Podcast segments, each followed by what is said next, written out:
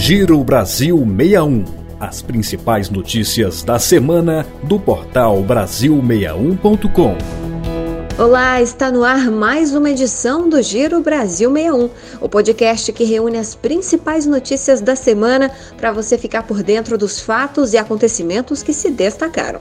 Eu sou Paloma Custódio, na companhia do meu colega de podcast, Luciano Marques. Tudo bem, Luciano? Tudo bem, Paloma. Vamos aos destaques. Média móvel de casos da Covid-19 cai mais de 35%. Caminhoneiros têm até 29 de agosto para enviar a autodeclaração para receber benefício. Poliomielite. Campanha nacional pretende vacinar 95% das crianças menores de 5 anos. Mais de 50% dos infectados pela varíola dos macacos no Brasil afirmam manter relação sexual com homens. Ministério da Saúde cria sala para monitorar casos de sarampo. Começamos falando sobre Covid-19. Nas duas primeiras semanas de agosto, o Brasil registrou queda de mais de 35% na média móvel de casos. O número de mortes pela doença também diminuiu, 9% no mesmo período.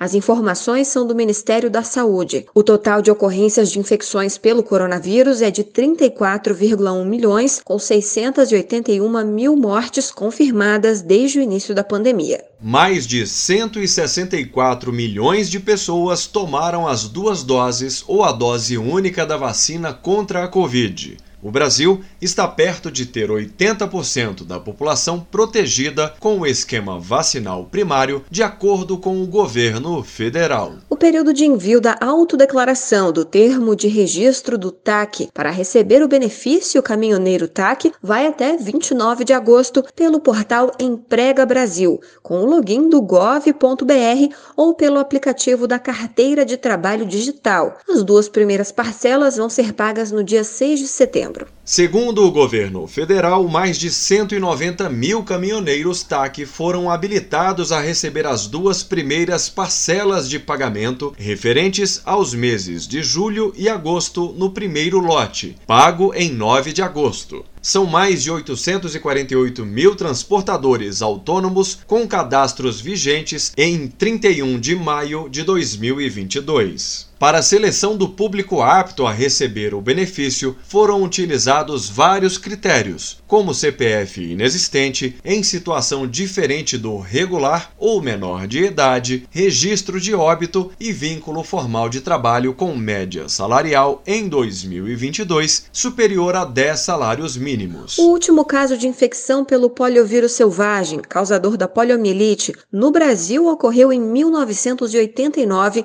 no município paraibano de Souza. Desde então, após o país adotar uma estratégia de rotina para a intensificação da vacinação e campanhas de vacinação anuais contra a paralisia infantil, não há registros de circulação do poliovírus em território nacional. Isso não quer dizer que os pais não devam ficar atentos à situação. O Ministério da Saúde registrou nos últimos anos queda nas taxas de vacinação infantil, o que reacendeu o alerta. Para a doutora em epidemiologia Etel Maciel, é preciso aumentar a cobertura contra a polio. Brasil tem um certificado né, de eliminação, mas enquanto nós tivermos o vírus circulando no mundo, a doença não está erradicada completamente. Então, nós temos a possibilidade de reintrodução do vírus. Para manter as crianças longe desse perigo, a campanha nacional de vacinação contra a poliomielite e de multivacinação vai mobilizar toda a sociedade para levar os menores de 5 anos aos postos de vacinação. A meta é vacinar contra a poliomielite 95% desse público. Para vacinar as crianças, compareça a um posto de vacinação com a caderneta de vacinação em mãos. Varíola dos macacos. Os dados mais atualizados sobre a doença no Brasil, também chamada de monkeypox, revelam que mais da metade dos infectados afirmam ter relações sexuais com homens e pouco mais de 42% preferiram não informar sobre o comportamento sexual Do total de 2.833 casos confirmados, 1.124 declararam ter este comportamento sexual, 75 afirmaram manter relações com mulheres e 74 com homens e mulheres, e 946 não informaram. Os homens representam 95% dos casos em território nacional e a maior parte, quase 94%, tem entre 18 e 49 anos. Sobre a orientação sexual, 18,5% afirmaram serem homossexuais e 75,6% não informaram. Em todo o mundo, os dados da Organização Mundial da Saúde apontam que mais de 97% dos infectados são homens que fazem sexo com homens. Apesar dos dados, o ministro da Saúde, Marcelo Queiroga, afirma que não se deve cometer os mesmos erros do passado relativos à discriminação.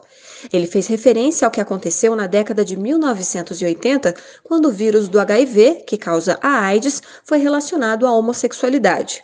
Hoje sabemos que o vírus pode infectar qualquer pessoa, independentemente do comportamento. E para fechar a semana, mais um alerta aos pais. O Ministério da Saúde ativou uma sala de situação para monitorar o sarampo no país. Segundo a pasta, Amapá, Rio de Janeiro e São Paulo registraram surtos. Por meio da sala, o órgão vai adotar estratégias para tentar interromper a circulação do vírus e eliminar a doença do território nacional. Em 2016, a Organização Pan-Americana de Saúde chegou a considerar o Brasil livre da doença, mas o país voltou a registrar casos de sarampo com frequência. O Ministério da Saúde diz tratar a vacinação contra a doença como prioridade. A pasta lançou a campanha de multivacinação de 2022 no dia 8 de agosto e entre as vacinas ofertadas nas unidades de saúde está a dose tríplice viral, que protege contra sarampo, cachumba e rubéola. O Giro Brasil 61 termina aqui. Nos acompanhe nas próximas edições. Boa semana para todos. Tchau.